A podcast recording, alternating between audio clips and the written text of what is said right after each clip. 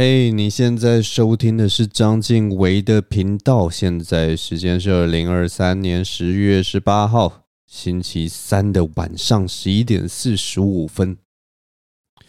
大家这周过得怎么样啊？我这周其实做了蛮多事情的，嗯，现在回想起来，的确做了蛮多事情。有的时候一周其实一下就过去了，然后好像没有做什么事情，但这一周。回想起来是做了蛮多事情的，在这边跟挑几件事情跟大家分享一下。呃，从上周录完 Podcast 之后，隔天其实就去了一个 Open Mic。我上周去了二三讲 Open Mic，那这次去二三讲 Open Mic，其实发生了一点点的小 episode，发生一个很有趣的 episode。反正就是那个时候我在。二三的后台在准备的时候，那他们那一天晚上刚好有要录一个网络节目，叫《狗屎写手》。那《狗屎写手》他们都会邀请来宾来，那这次邀请的来宾就有有来到后台来跟他稍微哈拉一下，他也没要干嘛，他就是 可能对这个环境感到好奇吧，所以他就来后台，然后跟大家哈拉一下。那他是一个蛮蛮容易相处的人呐，个性很好的一个人，很 easy going 的人。所以总之呢，我那个时候在后台这边做准备的时候，我就在看我自己的稿嘛，我就拿着手机，然后手机是打开那个 Google Doc，然后里面都是文字这样子，所以我就这边划手机。那他呢，跟旁边其他演员就是稍微闲聊一下，然后他就大概就到我这个旁边，因为那个后台很小，所以他就大概就凑到我旁边，然后就看一下我的手机，然后就发现哇靠，里面全部都是稿哎，然后他就跟我说：“哎，哇塞，你这个。”都是稿哦，然后我就对他点点头，他就说：“这么多我会去耶，我真的会去耶，哇塞！” 他讲话真的就是这样，我当下真的还是你知道吗？我当下有一点听不懂，因为我已经好久没有听到这样子的用法了，就是我会去耶，我会去耶的这个词，我好久没有听到了。但我大概懂他的意思，他的意思可能就是说，如果要他背这么搞。多搞的话，他根本背不起来，他会完蛋吧？大概是这个意思。但是他的用词就是我会去耶，反正一开始就觉得哦，他好可爱哦，居然就是这么这么，我不知道要怎么讲，就是 很直率的表达出他内心真实的想法。所以，所以你知道吗？他这么直率，我就只好也是就是，哎，我也不知道，我一时间我不知道要怎么回应他，我就只好说，哦，对啊，就是我们。大概就是上台前都是要背稿啊，就是要准备一下这样子，所以啊，没什么啦，已经习惯了啦。我们就是每一周都做这样的事情嘛，所以大概就是这样。然后我讲的一派轻松了。那那那一天上台的时候，就发生一件巨惨案，非常惨的一件事情。我那天上台之后，在中间就讲到一半，大概三分钟的时候，久违的大忘词，真的是大忘词。我之前其实上台讲的时候，顶多就是不顺啊、不熟啊或什么，但是从来没有忘词过。然后我这次上台的时候，真的大忘词，我真的是觉得是被那个艺人呃预言到了，他真的是 预言家。我脑中就是想，一直在想着我要去了，我要去了，我真的去了。结果一上台就真的忘词了，哇塞！真的被他说中了，超级糗的，真的是。而且最好笑的时候，就是他还在台下，他还在台下，然后他可能有感受到我忘词吧，所以就 他就想说：“哦，你刚刚不是还跟我说，就是每周都在背这个词吗？怎么会忘？结果一上台就忘，很好玩，很好玩。”但这就是 open mic 啦，偶尔就是会有一些意外。当然，就是如果你呃要再专业一点，当然是不容许这样的事情。应该是说要把自己练到，就是你就算忘词的话，你还是要能够盯住，或者是马上找东西来救。我也没有忘词到忘到就是什么拿手机啊，或者是或者是救不回来什么。但是我比较不满意的就是我在上面，我在舞台上应该有停留大概七秒钟吧。应该后七十秒钟之类的，那七秒钟到十秒钟是很明显我在想我要讲什么东西。那这个东西我觉得未来可能还要再再练一练，就是要有那种临危不乱，你知道吗？有些有些演员就是呃，其实他忘词了，可是他可以就是开始闲聊或者带一些什么，或者是有有一些方法，其实是可以去蒙蒙混过关。然后在你蒙混的时候，你的脑袋就是急速的运转，赶快找出你想要讲的东西，然后继续接过去，其实就 OK 了。那这个我觉得算是一个技能呐，未来有机会的时候再练。关于这个 Open m i 其实还有一件事情可以跟大家分享啊、就是因为我我之前其实都没有参与狗狗屎写手的写作啊，或者是什么，但是呃，这两周的这两集节目，其实我是有参与到的，就是好不容易就是千拜托万拜托，跪在地上求大家说哦，赏我口饭吃吧，然后。终于有参与到这呃两周的狗屎写手。那上一周的狗屎写手邀请的来宾是 Amazing Talker 的 Echo 老师。那这一集我有参与到，然后还有下一集的来宾。那下一集的来宾还没有，因为他们还没上映，所以我就不爆雷了。就是那个我真的去了那个先生。对，然后这两集我我有我有参与到了，所以。如果大家有兴趣的话，可以可以去看一下这个节目。嗯，这个节目其实蛮有趣的。这个节目它让我让我想到一个一个很有趣的人类，一个很有趣，我到现在还是无法理解的一个心理机制，你知道吗？因为狗屎写手它其实算是一个，如果你直接看表面的话，它其实有的时候很像呃。自嘲的笑话就是大集锦，就是台上的那个人可能是一直讲一些对自己讲一些很恶毒的话，然后包装成像是自嘲的形式。就他他他，我看到那个形式的时候，其实就让我想到一个日本很有名的那个呃吉祥物，叫做七坦吧。七坦这个吉祥物就是他穿着吉祥物的那个打扮。然后，但是他所有拍的那些短影片啊，或者是做的事情，就是不断的在自虐，他就不断想千方百计想各种方法自虐。就例如说，在地上摆一颗球，然后你就硬蒙着你的眼睛走过去，然后就是摔倒这样。然后或者是说，呃，硬要硬要拉一个超级大的弹弓，然后让那个球去。反弹到墙上，然后再打到自己。他就是穿着那个吉祥物的装扮，然后不断的做这些有点自虐的这种行动。但很有趣的就是，大家觉得这件事情超级好笑，大家觉得超级好笑。我我自己看到七坦在做这种东西的时候，我也觉得超级好笑。然后他就因此爆红，然后好像全世界都知道哇，有一个吉祥物在做自虐的行为，然后真的超级好笑，然后大家都很喜欢。然后我在看狗屎写手写手的时候，其实也有这样子的感觉，我就觉得真的好好笑。然后我就觉得，我真的不懂为什么人类看到这种安全的自虐行为或自残的行为会觉得很好笑。因为那个吉祥物自虐啊，其实你在心里其实就会觉得说，他应该是一个角色吧，或者他应该是很安全的在做这件事情吧。但是我有时候就会跳脱出来想说，诶，那个吉祥物装扮里面是一个活生生的人呢，然后他有的时候做一些自虐或自残的行为，真的是非常危险的事情，是你会觉得说，天哪，好可怕哦。如果他是用他人的那个样貌，然后去做这些事情，我觉得一般人可能笑不出来。可是就是因为他打扮成吉祥物的模样，所以他去做了那些事情，然后你会觉得哇，好好笑哦。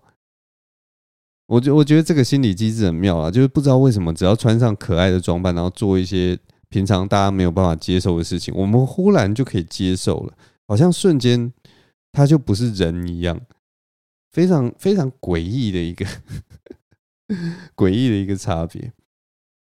但反正我看狗屎写手，虽然狗屎写手没有很严重啦，狗屎写手就是一些耍嘴皮子嘛，开开玩笑而已，就是只是嘴上的东西。但我一直就是想到那个七坦，那个那个 那个吉祥物的感觉。如果大家有兴趣的话，可以去查一下那个七坦啊，他在 YouTube 上面有非常多的集锦啊。呃，它的拼法是什么呢？C H I I T A N 吧，好像是这样。七坦蛮可爱的，真的是蛮可爱。然后他很好笑，就是因为他一直拍这种自虐的影片啊，它原本是真的是一个忘记是哪里乡镇市的一个吉祥物，然后因为他一直拍拍自虐影片，然后他爆红之后，结果那个乡镇市因为他太暴力了，太自虐了，所以就决定不给他当吉祥物了。啊，反正它是一个很好玩的故事啊！如果大家有兴趣的话，可以去去看一下。好了，我喝个水。反正这就是我上周去 Open Mind 的一些一些事情，跟大家分享一下。嗯，上周还有一个算是这个新媒体界蛮重要的一个盛会哈，就是这个走中奖颁奖典礼哈。其实我觉得走中奖一直在我的心中都有一个很模糊不清的一个一个感受。我先跟大家讲一下，走中奖就是这个 YouTuber 他们会办的一个颁奖典礼啊，然后指呃主旨应该是在奖励说这些 YouTuber 的创作者，他们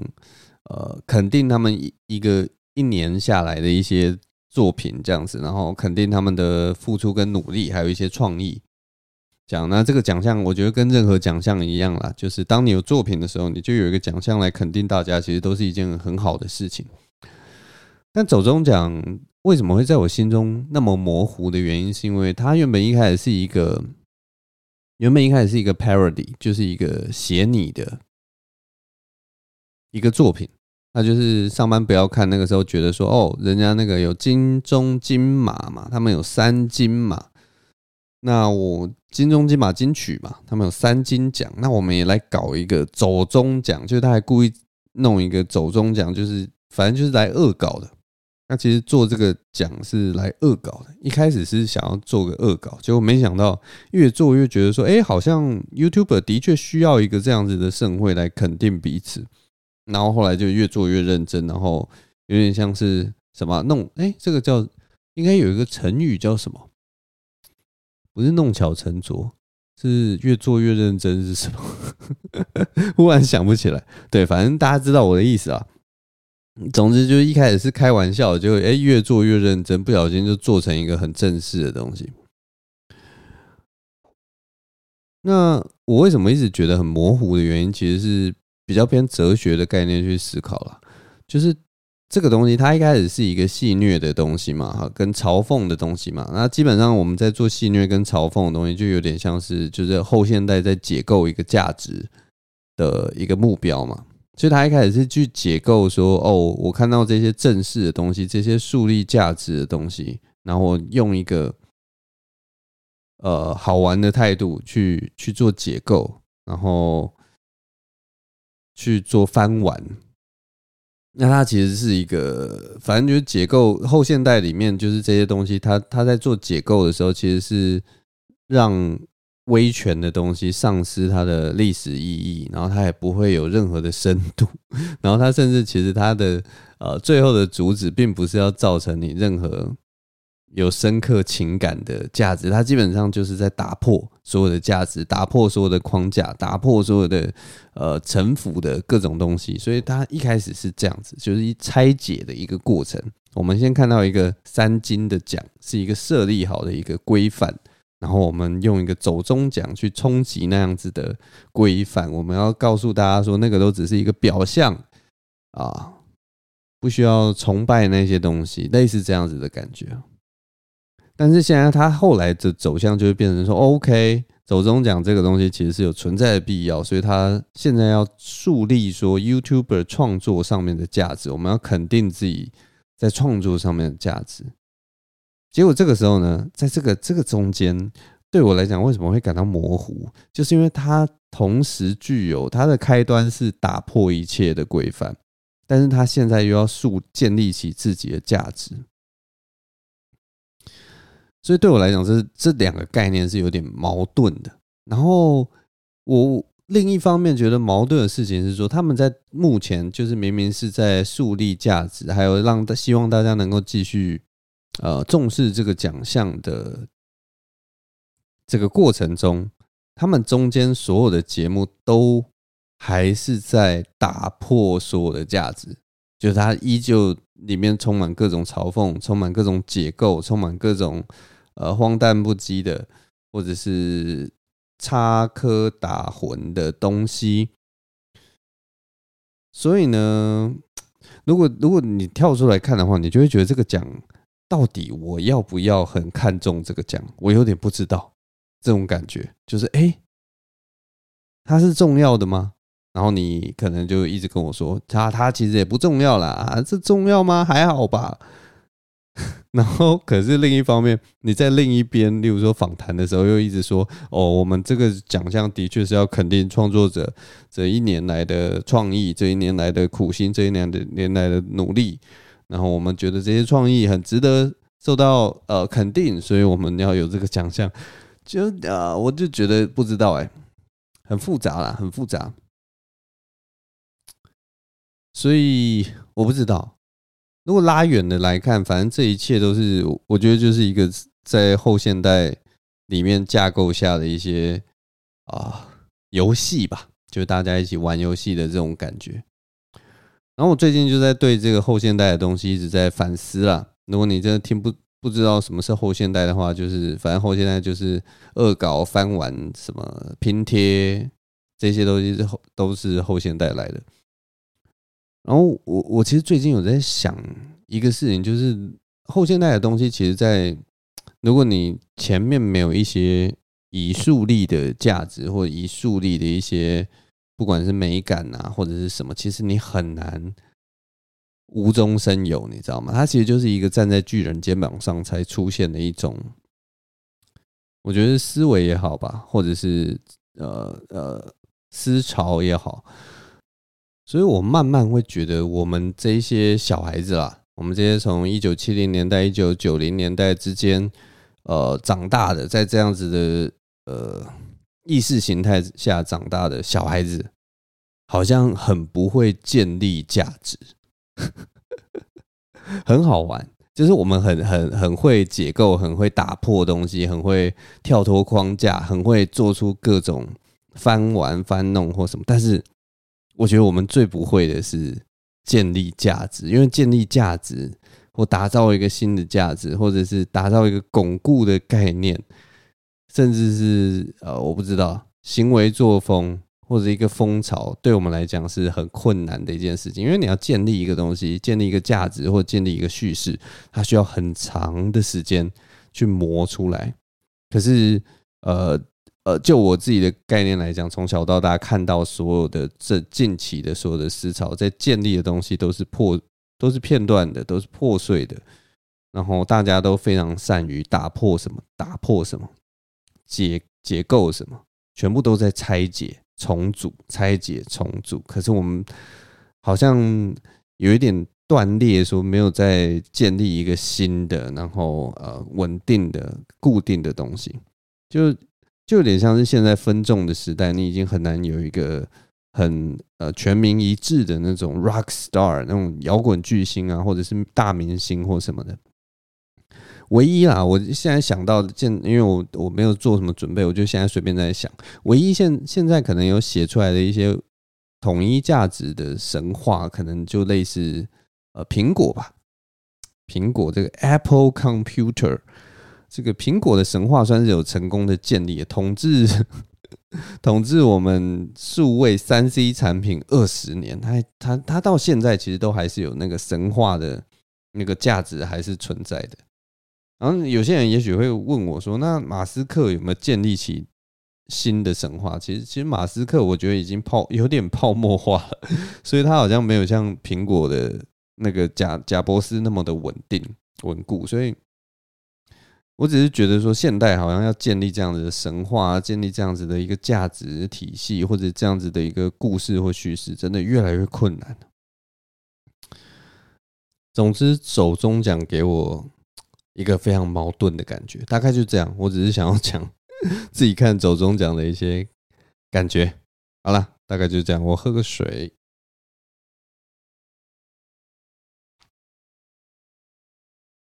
上礼拜。应该说，这礼拜这礼拜一的时候，我去走了一趟，爬了一趟山呢、这次去爬的那个山是在那个那里是哪里啊？就它算是朝林古道的一个支线吧。那一般朝林古道，我们在爬朝林古道的时候，可能是从福隆那边进去，然后再从大理站火车站，从福隆车站到大理车站出来，这样它算是一个固定的行程。那我跟我女朋友这次走的行程是从大溪站、大溪火车站爬上山，然后从大理火车站下来。那那个总长度是十三公里，然后爬的时间大概是六个小时左右哦，扎扎实实的六个小时。所以呃，我们这次其实我我自己啊，我自己有点小看了这趟趟路，你知道吗？我原本想说，呃，六个小时又又不是没爬过六个小时，我爬了很多六个小时的山，然后其实爬完大部分，呃，六个小时的山，其实都觉得还好，你知道吗？都不会觉得说，嗯，好像很很不舒服或者是很痛苦什么的，我就觉得还好。上次去走好像高岛纵走吧，好像也是忘记几个小时，可能七个小时之类，我也觉得还好还好。结果我这次去爬这个大溪到大理这一段呢、哎、我下来之后我真的是铁腿，我的那个小腿到现在都还在痛。礼拜一爬的，到现在礼拜三的都还在痛。哎，这是我不知道，是我太久没爬山了吗？反正我跟大家讲一下我那天去爬的这个过程啊。总之，我们就早上出发，坐这个火车从台北车站出发，然后坐到大溪火大溪火车站。然后那天其实有一个很深的感触，就是我们前一天晚上有去吃比较咸的东西，然后我早上一起来的时候，哇，我真的变超胖，你知道吗？我脸这个水肿到一个不行哎！我记得以前我好像没有那么严重，因为我以前 以前不知道是新陈代谢比较好还是怎么样，反正记得前一晚如果吃的太咸，我早上起来也不会这么肿才对。可是不知道为什么那一天去爬山的时候，就是早上一起来就。胖到一个不行，但其实我不会介意胖，你知道吗？我脸就算水肿，我觉得我看起来还是就是还是偏瘦的，所以其实我觉得，也许我那样比较好看，你知道吗？所以我就是想说，我以后每一晚是不是都要吃咸一点，或者说我如果要抛头露面的时候，我可能前一晚就吃咸一点，让我的这个脸啊多一点的肉啊，看起来比较 看起来比较我不知道比较健康的感觉，不然我就是干瘦干瘦的，看起来都是就是面有病容，就感觉呃呃呃一下就要死掉的那种感觉。所以我不知道以后可能每天晚上都狂嗑那个盐糖，你知道吗？每天晚上都嗑个三颗盐糖在睡觉，早上起来就会有一个红润、呃润泽的一张脸。反正我那天早上起来水肿了，然后 我也不知道为什么讲这个，但反正就是水肿。然后我们就从那个呃台北火车站坐火车到大溪，中间其实蛮有趣的，因为我们在。我们是坐那个区间车嘛，就是每一站都停的那种火车。那到松山站的时候，有一组小朋友，就是真的是他们上车的时候，我们还是我还跟我女朋友在讨论说，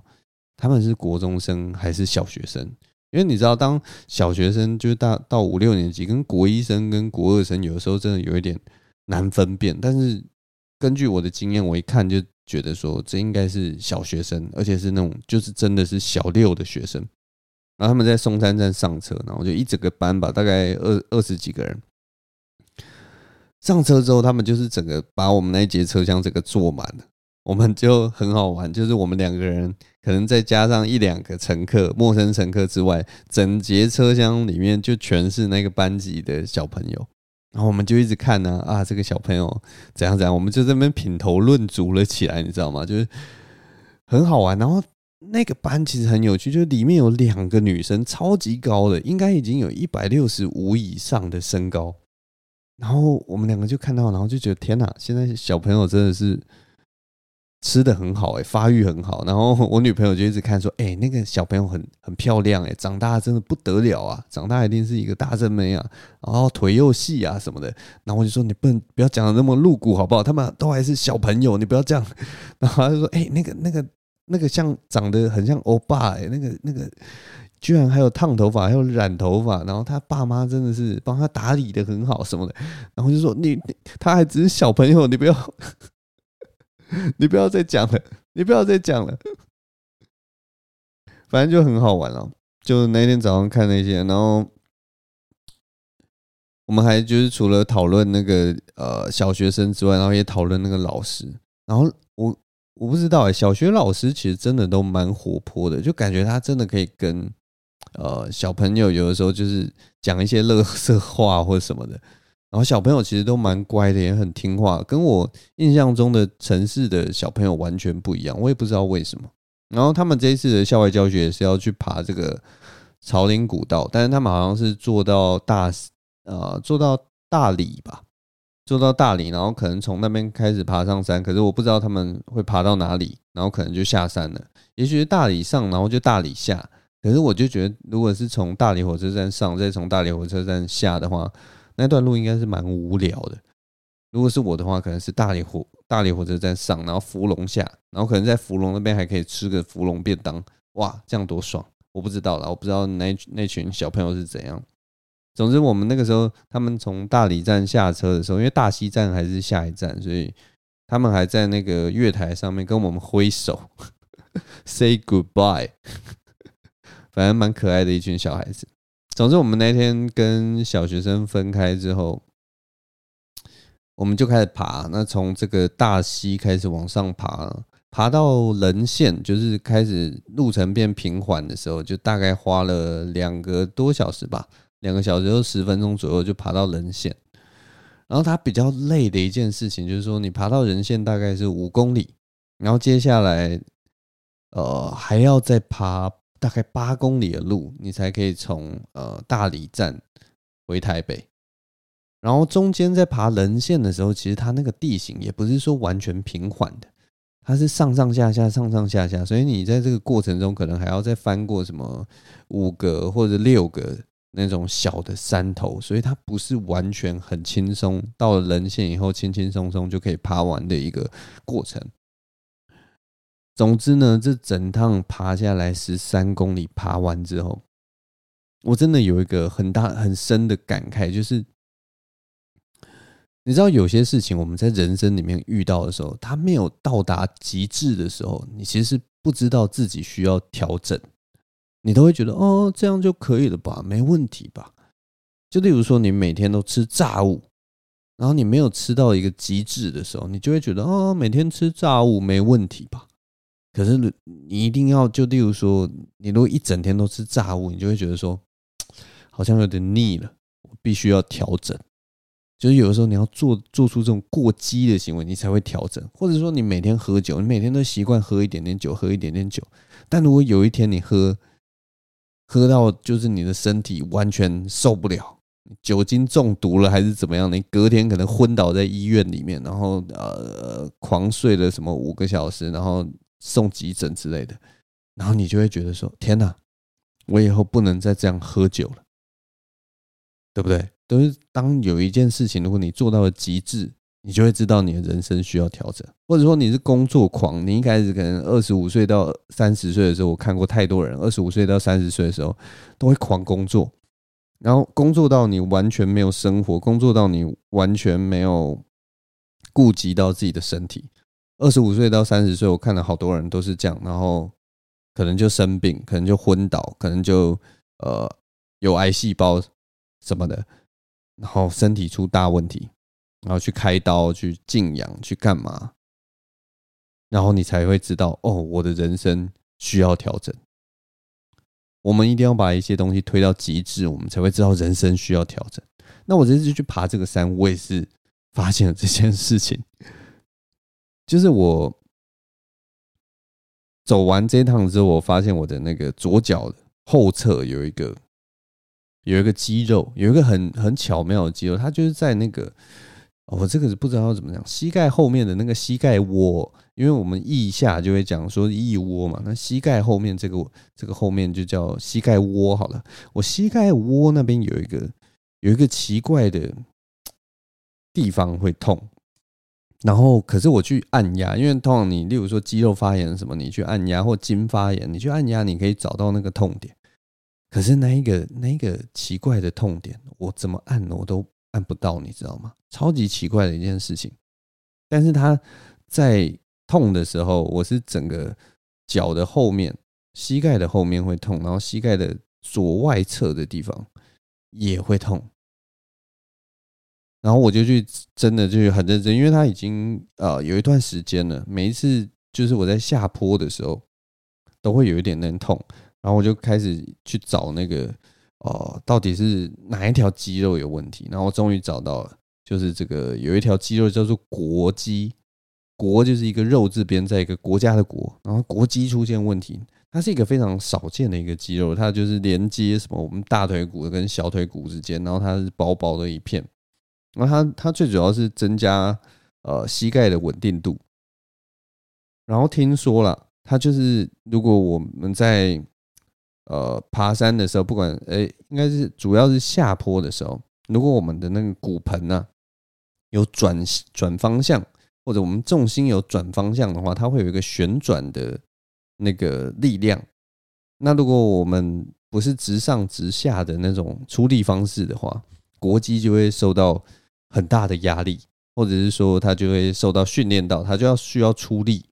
帮你把那个旋转的力平衡住嘛。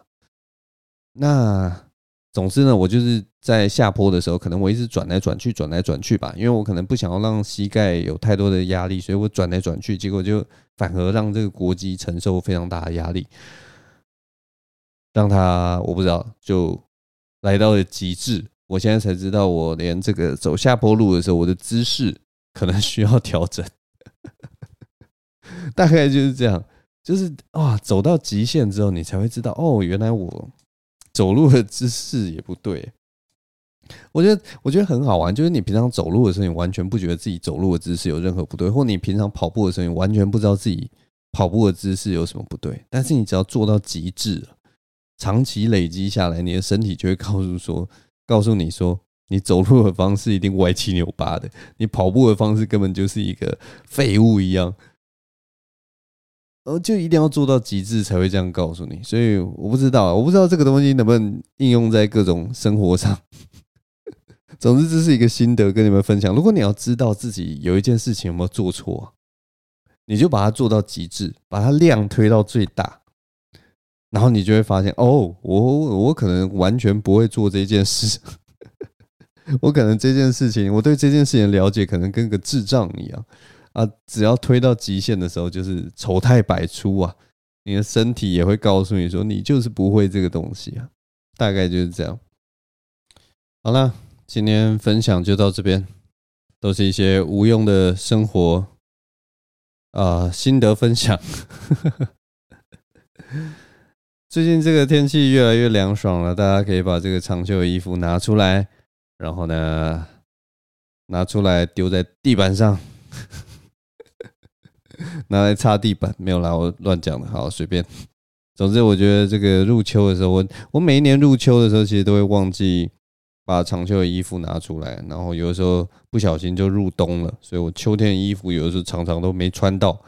然后接下来就冬天了。我又去穿一些厚外套了，所以我在这边提醒大家，哎，差不多可以把这个秋天的衣服拿出来了，一些薄外套啊，啊啊，什么针织衫呐，都拿出来吧，拿出来，拿一拿，拿一拿，差不多该穿的要穿了，长裤也开始穿起来，长裙可能也开始穿起来，啊，裤袜可能开始穿起来，我不知道，我不知道女生秋天会穿什么，反正我就乱讲。呃，还有什么？男生还有什么？帽 T 就给开可以开始穿起来，穿起来都穿起来。这秋天来了，就是都把它穿起来。大概就这样了。好，今天节目就 录到这边，谢谢大家收听，我们下周同一时间再见了，拜拜。